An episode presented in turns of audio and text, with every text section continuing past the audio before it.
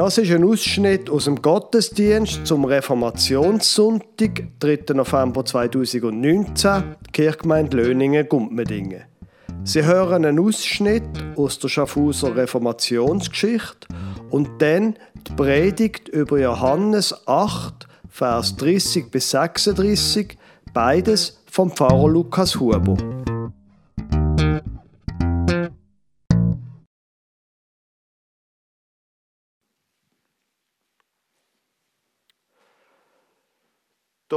Sebastian Hofmeister ist im Jahr 1476 geboren worden, acht Jahre vor Martin Luther und dem Huldrych Zwingli. Im Hofmeister sein Haus in der Unterstadt von Schaffhausen steht heute noch. Sein Haus zu den drei Bergen neben der Gerberstube. Seit dem Jahr 1253, also schon drei Jahrhunderte vorher, schon über drei Jahrhunderte vorher, sind die Franziskaner in Schaffhausen. Der Orden hat auch Barfüßerorden geheissen. Barfüßer sind beliebt. Sie haben sich im Unterschied zu den Benediktinern, wo im Kloster alle Heiligen sind, im Unterschied zu denen haben sich die Franziskaner um die Leute gekümmert, haben frei predigt, sind zu den Leuten gegangen, haben ihnen helfen. Der Hofmeister ist Franziskanermönch geworden. Im Auftrag von seinem Orden ist er nach Paris gegangen, um dort zu studieren. Er hat sehr gut Hebräisch und Griechisch gelehrt. In Paris hat es damals eine starke evangelische Bewegung gegeben. Menschen, die gefunden haben, wir müssen etwas Neues haben. Zurück auch zu der Bibel. Martin Luther seine These, seine 95 zu der Reform von der Kirche im Jahr 1517, haben dort ein begeistertes Echo gefunden in Paris. Der Hofmeister hat in dieser Zeit sein Studium abgeschlossen und ist Doktor von der Theologie geworden. 1520 allerdings sind die Evangelischen in Paris verfolgt worden Viele sind geflüchtet, der Hofmeister ist in die Schweiz zurückgekehrt. Er wird in Zürich, nicht in Schaffhausen, in Zürich Lesemeister, Lesemeister bei den Barfüßern und dort lernt er den Huldrich Zwingli kennen. Der Zwingli hat angefangen, von der Heiligen Schrift her die Kirche zu reformieren und auch der Staat. Im Unterschied zum Luther, wo dort viel weniger ein politisches Interesse hatte. Der Hofmeister befreundet sich mit dem Zwingli und das mag ein Grund sein, warum dass sie Orden, die Barfüßer, die Franziskaner, ihn versetzt haben von Zürich nach Konstanz an der Bischofssitz. Das ist eine riesige, eine riesige Erzdiözese Die ist gegangen von Stuttgart bis nach Bern in der Erzdiözese Konstanz sind 17.000 Priester beschäftigt gewesen. Auch der Klettgau hat zur Diözese von Konstanz gehört. Dort in Konstanz hat der Hofmeister gesehen, wie reich, wie unfassbar reich, dass man dort ist. Und er hat gesehen, wie nötig das Reformen wären. 1522 ist er nach Luzern versetzt worden, immer noch als Lesemeister von den Barfüßern. Er hat dort aber nichts anderes predigt als die Schrift. Er hat die Heiligen nicht angerufen in den Gottesdienst und die Mutter Gottes auch nicht. Und drum, und Luzern ist ein sehr katholischer Ort gewesen, drum ist er als Ketzer verklagt worden. Ähm, in Luzern ist man sehr gegen die neue Bewegung gewesen. Man hätte zum Beispiel gern am liebsten der Luther verbrennt. Der Ketzerprozess gegen den Hofmeister verläuft aber glimpflich. Er muss aber trotzdem, weil er an, seiner, an seinen Predigten nichts geändert hat, muss er weg aus Luzern. Noch im gleichen Jahr, 1522. Er geht über Zürich, wo der Zwingli ihn gern behalten hätte, nach Schaffhausen, in seine Heimatstadt.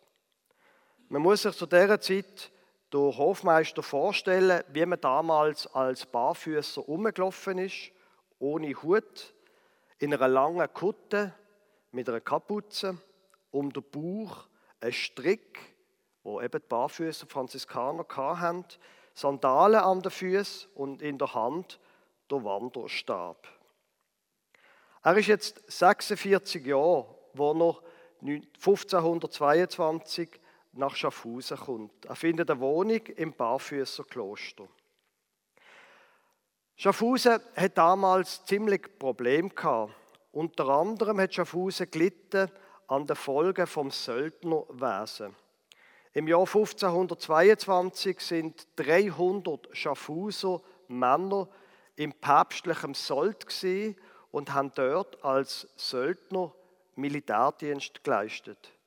Auf den Schlachtfeldern, wo es viele gegeben hat, Könige gegen Päpst, Könige gegen Könige, auf diesen Schlachtfeldern haben Schaffhauser gegen Schaffhauser gekämpft, Schweizer gegen Schweizer.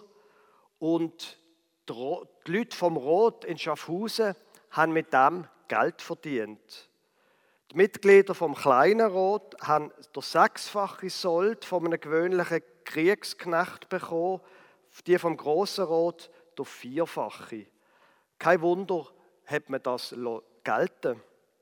Aber wenn die Leute zurückgekommen sind, dann sind sie oft verletzt oder krank und auf jeden Fall sind ihre Sitten nicht besser geworden im Militärdienst. In Zürich hat man schon im Jahr also am 11. Januar 1522 sogenannte Reislaufen verboten, also dass Menschen in, äh, in Militärdienst für andere Länder gehen. In Zürich hat man das schon verboten gehabt. Schaffhausen allerdings hat den Mut nicht gehabt, das Reislaufen zu verbieten. Darum sind die Zürcher nach Schaffhausen gekommen, um sich dort anwerben zu für fremden Kriegsdienst. Der Hofmeister hat in der Barfüßerkirche predigt, in der Lütkirche St. Johann und bei den Nonnen zu St. Agnes. Er hat immer noch das einfache Wort von Gott predigt, ohne heilige Verehrung, ohne Mutter Gottes und so weiter. Bald ist es in Schaffhausen zur Spaltung gekommen. Der kleine Rot, das sind 26 Mitglieder, ist konservativ eingestellt der große Rot, 84 Leute, ist progressiv eingestellt gewesen. Man hat gestritten und die Opposition ist schon Ende 1522 ziemlich heftig gewesen. Die Barfüßer haben auch nicht gut gefunden, was der Hofmeister macht. Auch einige Leute, die nicht einverstanden waren, oder es nicht passt hat, dass die Reformierten oft ziemlich sittenstreng sind. Man das Tanzen nicht haben, das Spielen, um Geld spielen und andere Sachen. Darum hat, dann, hat man ähm, der Erasmus Ritter aus Bayern geholt ans Münster in Schaffhausen. Als Gegengewicht und zum Hofmeister widerlegen. Es hat quasi eine Art Kanzelkrieg in Schaffhausen gegeben. Das Problem ist nur, je mehr dass der Erasmus Ritter die Bibel gelesen hat, um den Hofmeister zu widerlegen, desto mehr hat er gemerkt, dass der Hofmeister eben recht hat. Und bald schon hat er sich auf die Seite der Reformierten geschlagen. 1529 hat Zürcher, ähm, in der Zürcher Disputation hat der Stand Zürich beschlossen, man wolle von jetzt an nur noch die Bibel predigen. Man hat das Schriftprinzip genannt. Und die Disputation ist, hat Weltgeschichte geschrieben. Der Hofmeister ist auch dort gewesen, weil nämlich dort das erste Mal die Obrigkeit gefunden hat, wir können selber entscheiden, wie das ist. Wir brauchen kein päpstliches Konzil, sondern wir entscheiden selber entscheiden, wie wir es haben wollen. Und man hat entschieden, man will, man will nur noch die Reformation predigen, nur noch die Bibel und keine anderen Schriften. 1523 ist Schriftprinzip auch in Basel eingeführt worden und in Bern auch. Schaffhausen dagegen hat sich zu diesem Schritt nicht können überwinden. Sie haben wie eine Art eine Zwischenposition eingenommen. Man hat die Reformierten nicht verfolgt, aber die Katholiken auch nicht. Wir lassen jeden glauben, wie er meine, er könne seiner Seele Seligkeit verschaffen, hat der Roth von Schaffhausen gesagt. Die Bilder in der Kirche hat man geschützt und allerdings auf der anderen Seite, wenn jemand sich nicht an die kirchliche Fastenzeit halten dann hat man ihn auch nicht bestraft. Das Ganze hat wahrscheinlich auch eine politische Seite gehabt. Schaffhausen ist halt gesehen zwischen Süddeutschland im Norden und der Eidgenossenschaft im Süden. Und im Zweifelsfall hat man sich nicht so ganz wirklich können auf die Eidgenossenschaft verloren, falls es zu einer ganz heftigen Auseinandersetzung gekommen wäre.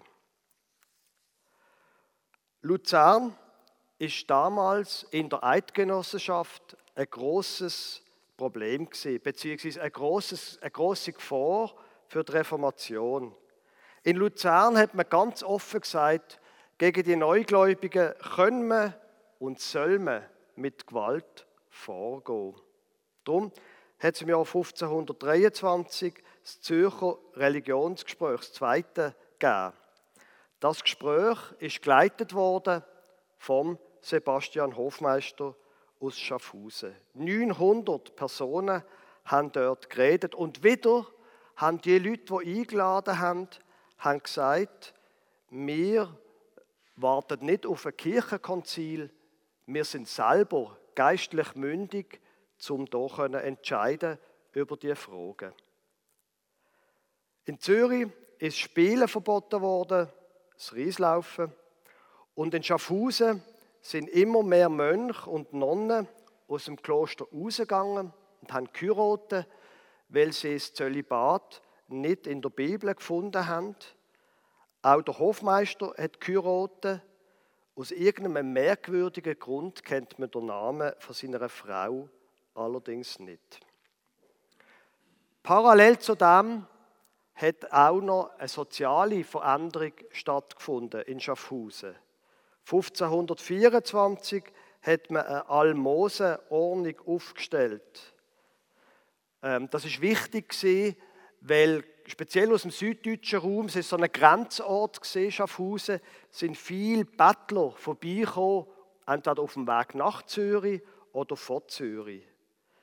Man hat das Betteln in der Gasse verboten, aber gleichzeitig hat man sogenannte elende Herberge eröffnet, wo jeder fremde Bettler ein Muss bekommen hat zum Essen, Brot, Wein und ein Kreuzer, also eine Münze zum Leben. In der Eidgenossenschaft ist der Streit um die Reformation weitergegangen. Der Zwingli und auch der Hofmeister und auch der Schaffhauser Roth haben gehofft, dass sich das Evangelium werde zwangsläufig durchsetzen. So überlegen ist doch die neue Lehre. Katholiken allerdings, ganz vorne dabei Luzern, die haben Basel und Zürich zwingen, das Publizieren von reformierten Büchern abzustellen, wie es heißt. Zürich und Schaffhausen haben sich dann eingesetzt, 1522 bis 1524. Sie haben sich dafür eingesetzt, dass in der Eidgenossenschaft jeder Kanton, quasi jeder Stand, soll selber bestimmen, was er will glauben. Dass man nicht will, soll mit Gewalt alle über eine Liste spannen. In Schaffhausen ist die Religionsfreiheit hochgehalten worden. Die Menschen, die in die Kirchen eingedrungen sind, es hat ein paar Fälle gegeben, wo sie reformiert in eine bilderstürmerische Begeisterung in die Kirche gegangen sind und Bilder kaputt gemacht hat, die hat man verbannt, die Menschen. Später hat man sie auf Drängen von Zürich begnadigt.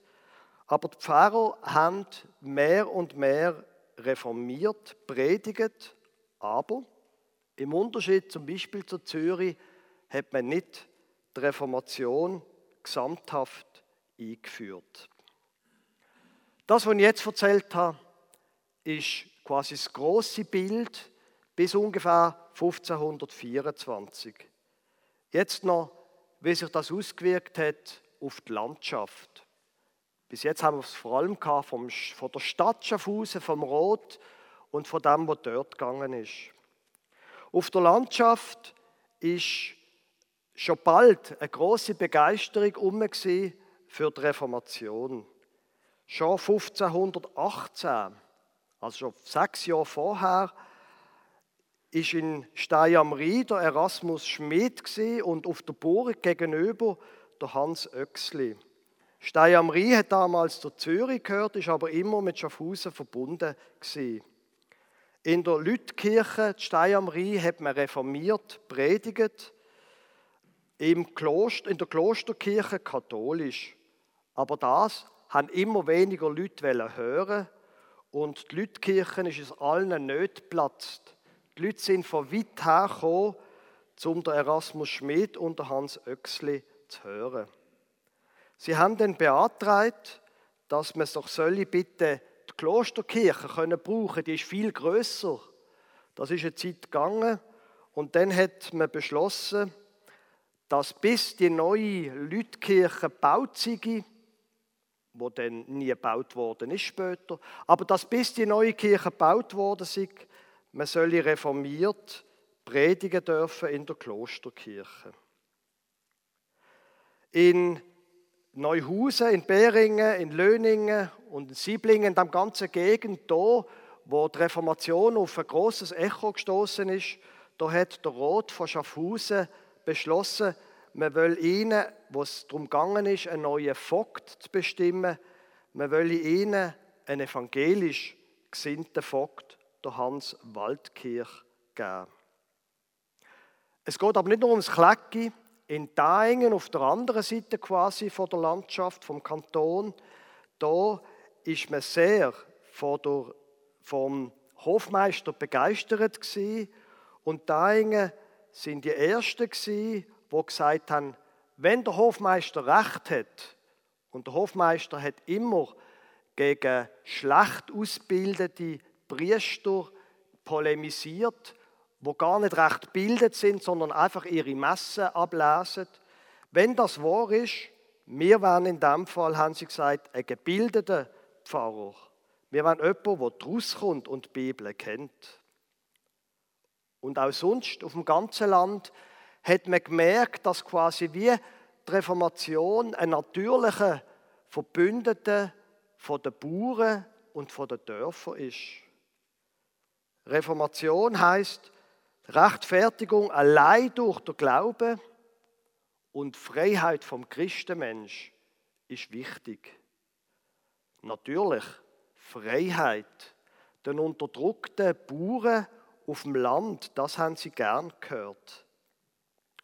Die Kirche, wo eine riesige Finanzmacht war, die Kirche, wo gegen Wucher und gegen die Juden vorgegangen sind, weil die das Geld haben damals verlehnt haben, zum Teil auch Wucherpreis verlangt haben. Ausgerechnet die, die gegen die Juden vorgehen, die probieren immer mehr Land an sich zu bringen. Und die Kirche hat Leibeigene, Hunderte, Tausende auf der Schaffhauser Landschaft. Und das, wenn man die Bibel liest, ist doch nicht richtig. Es gibt ein Gott und das ist ein Herr und das ist Gott im Himmel und nicht die Kirche. 1525 haben die versammelten Bauern vom Klettgau einen Brief geschrieben an der Roth in Schaffhausen. Man sei zwar bereit, weiterhin der Zehnte zu zahlen, wenn das wirklich mit dem Willen von Gott übereinstimme, aber Gott sei allein der Herr von den Menschen. Im Norden von uns, im, ähm, im Schwaben und im vor, vorösterreichischen Hegau, dort ist die Reformation dann bald ähm, unterdrückt worden mit Gewalt. Sind Menschen getötet worden, verjagt worden, Dörfer sind niederbrennt worden. Die Gegenden aber, wo zu der Eidgenossenschaft gehört haben, sind verschont geblieben. Und sie haben unbedingt an der Reformation festhalten. Hier in der Schaffhauser Gegend, speziell im Klettgau, hat man sogenannte zwölf Artikel verfasst, wo dann wichtig geworden ist. Wahrscheinlich hat der Hofmeister mindestens mitgeschrieben. Die Forderungen, die Daingen aufgestellt hat, man solle die Liebeigenschaft aufheben, man wolle einen gebildeten Pfarrer haben, sind ganz im Sinn von diesen zwölf Artikeln. Der Schaffhauser Rot hat die Artikel zur Kenntnis genommen und er hat die Bauern auch mit Sympathie behandelt, während dann in Luzern man alle Bemühungen unterdrückt hat. Die Forderungen der Bauern im Klecki zum Beispiel sind folgende gewesen, kurz zusammengefasst. Wir wollen können selber unseren Pfarrer bestimmen. Wir sind zwar beraten, Zehnte zu zahlen, aber da soll eingezogen werden von einem lokalen Beamten, von einem, der die Umstände kennt, nicht von irgendjemandem von Schaffhausen. Und das Geld, das im Zehnten geliefert wird, soll im Klecki bleiben. Man soll das brauchen zum Pfarrer zahlen und zum die Armen unterstützen. Man soll die Liebeigenschaft komplett abschaffen. Gleichzeitig hat man der Regierung Gehorsam versprochen. Man hat freie Jagd verlangt, freie Jagd von Wild, Geflügel und Fisch. Man hat das Holz nach Rücksprache mit der Gemeinde selber dürfen schlagen und beziehen. Der Frondienst soll man allein nach dem Wort von Gott machen, was auch immer das heißt. Man will keine willkürliche Strophe mehr und man will keine widerrechtliche Einziehung von Wiesen und Äcker, wo der Gemeinde gehören. Und all das wird begründet mit dem Evangelium. Und man merkt natürlich, wie die beiden Sachen verbunden sind. Auf der einen Seite die persönlichen Bedürfnis nach Freiheit, die persönliche Beziehung selber können über das Schicksal entscheiden und auf der anderen Seite die Bibel. Ein paar Gemeinden, unter anderem Löningen und Gumpmedingen, haben weiter gefordert, werden, haben weiter gefordert dass alle Gemeinden sollen vom Pfarrer mit einem anständigen Gottesdienst betreut werden. Und überhaupt, man wolle kein Geld mehr zahlen für Seelgerät, Bannschätz, Beichtgeld, Richtgeld, Taufgeld, Opfer und aller Schindereien.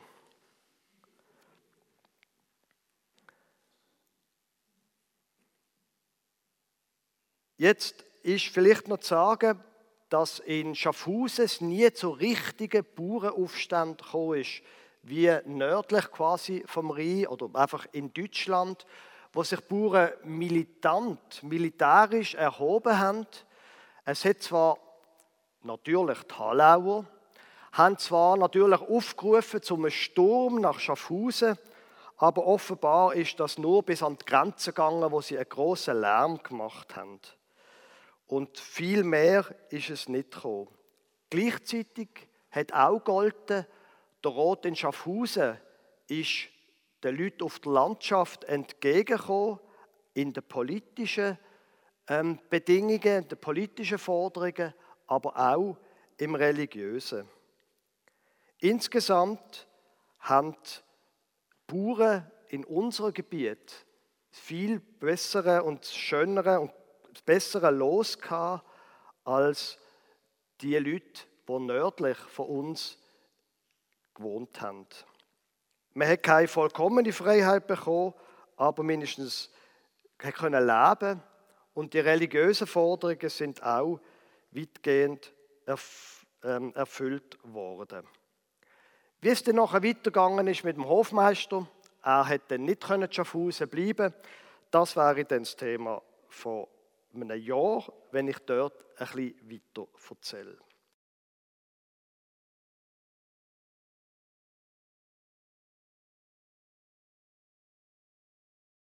Der Predigtext, der von der Predigtextordnung für den heutigen Sonntag vorgeschlagen wird, steht im Johannesevangelium im Kapitel 8, Vers 30 bis 36. Als er das sagte, glaubten viele an ihn. Da sprach nun Jesus zu den Juden, die an ihn glaubten, wenn ihr bleiben werdet an meinem Wort, so seid ihr wahrhaftig meine Jünger und werdet die Wahrheit erkennen und die Wahrheit wird euch frei machen. Da antworteten sie ihm, wir sind Abrahams Nachkommen und sind niemals jemandes Knecht gewesen. Wie sprichst du dann, ihr sollt frei werden? Jesus antwortete ihnen und sprach, Wahrlich, wahrlich, ich sage euch, wer Sünde tut, der ist der Sünde Knecht. Der Knecht aber bleibt nicht ewig im Haus, der Sohn bleibt ewig. Wenn euch nun der Sohn frei macht, so seid ihr wirklich frei. Liebe Gemeinde, Freiheit ist das große Stichwort von vielen Bauern im Mittelalter, im ausgehenden Mittelalter. Freiheit ist auch heute noch ein großes Thema. Wir in der Schweiz, ich glaube, uns geht es ein bisschen wie denen, wo da heißen die Juden gemeint sind, ähm, die führende Kreis in Jerusalem, Schriftgelehrte und Pharisäer, wo, wo Jesus von Freiheit geredet hat, gesagt hat, ja, aber wir sind doch gar nie unterdrückt gewesen. Und wir im 21. Jahrhundert sind ja auch nicht unfrei. Wir können unsere Politiker selber entscheiden. Wir können den Gemeinderat selber wählen, die Regierung in Schaffhausen. Wir können auch National- und Ständerat wählen. Wir sind doch nicht unfrei. Dazu, wir in der Schweiz, wir können ja sogar über ähm, das Konkrete beschließen, über die Strassen, über die Steuern zum Beispiel, die Abgaben, können wir alles selber entscheiden. Wir sind doch nicht unfrei. Was redest du also, Jesus, von Freiheit? Jesus sagt ganz banal, wer Sünde tut, der ist der Sünde Knecht. Es sind nicht Umstände, unter Umständen, wo die unfrei machen. Es sind nicht Umstände, die politischen. Es ist das, was du tust, wo die unfrei macht. Und darum müssen wir über die Freiheit reden. Und ich befürchte, das ist wahr, was Jesus da sagt. Wer Sünde tut, der ist der Sünde Knecht. So wie wir leben, das kann uns auch sehr unfrei machen. Ein Beispiel von mir. Ich habe etwa ein Dutzend Jahre zu viel Alkohol getrunken. Und es ist mir gegangen, wie es im ähm, Büchlein steht, für Alkoholismus. Ich bin unter Druck gestanden und dann habe ich gerne Bier getrunken, um ein bisschen abschalten. Und mit der Zeit ist es ein bisschen mehr geworden und noch ein bisschen mehr. Und irgendwann habe ich gemerkt, es ist eigentlich kein schwierig und anstrengend, einmal an einem Tag kein Alkohol zu trinken.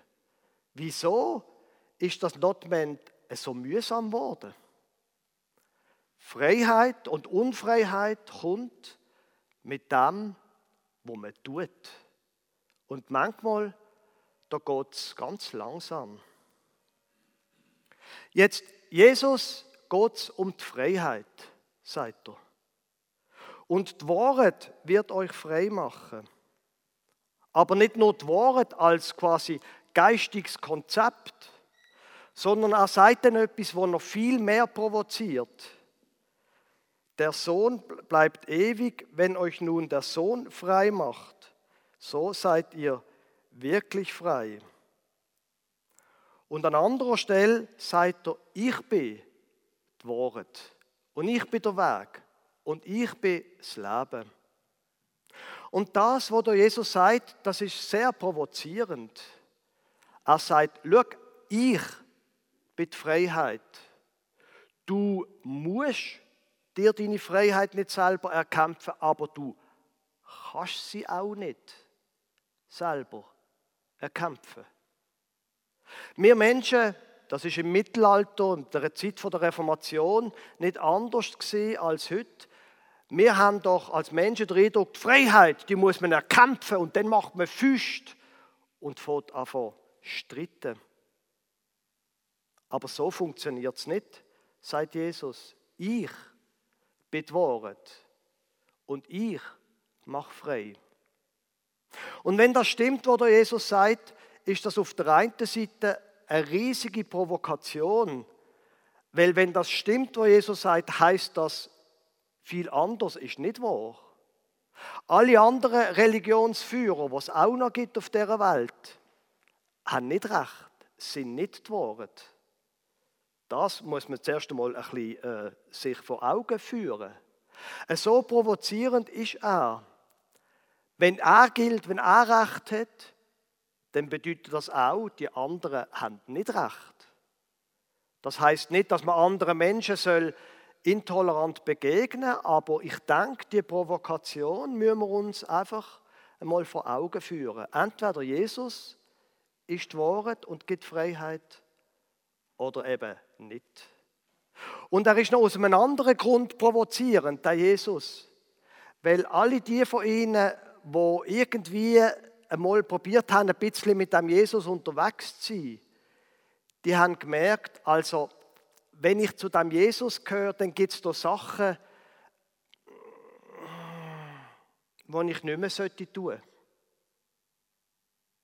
Wenn ich zu dem Jesus gehöre, der frei macht, dann werde ich plötzlich auf eine neue Art wie unfrei. Ich kann dann nicht mehr alles machen. Aber er redet doch von, von Freiheit. Wie kann das sein? Ich glaube, das ist sehr wahr, was Jesus da sagt. Das, was man normalerweise als große Freiheit bezeichnet, das stimmt gar nicht. Das gibt es gar nicht.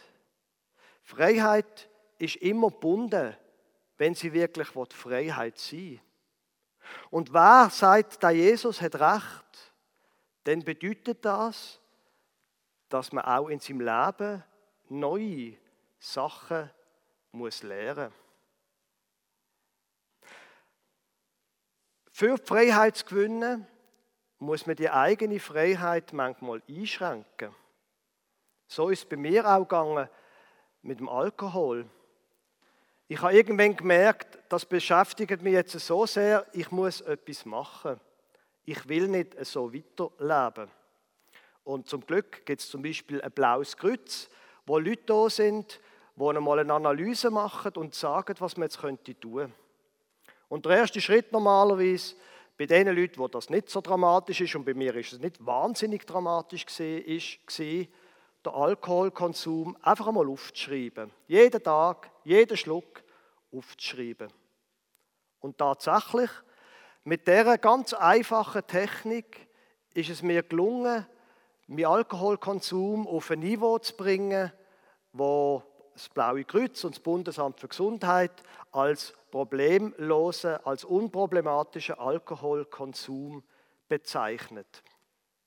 Der Weg zur Freiheit hat also dazu geführt, dass ich auf einen Teil von meiner Freiheit verzichtet habe. Als ich das über ein Jahr gemacht habe, habe ich den Eindruck so, jetzt ist wieder gut und habe aufgehört aufzuschreiben. Jetzt glaube ich, spüre ich es wieder. Und nach einem halben Jahr habe ich gemerkt, du trinkst eigentlich kein viel wieder. Und seither, seither schreibe ich wieder jeden Schluck Alkohol auf und ich merke, wie mir das frei macht von dem, wo mich jahrelang beschäftigt hat. Der Jesus, der hier davon redet, der hier von Freiheit redet, der meint Freiheit. Allerdings meint er eine Freiheit, die uns gut tut. Und die Freiheit findet man, sagt Jesus, in der Bindung an ihn. Und die Freiheit findet man, wenn man auch von ihm bereit ist, sich reinreden zu lassen im Leben. Weil er möchte, dass wir frei sind in unserem Leben. Amen.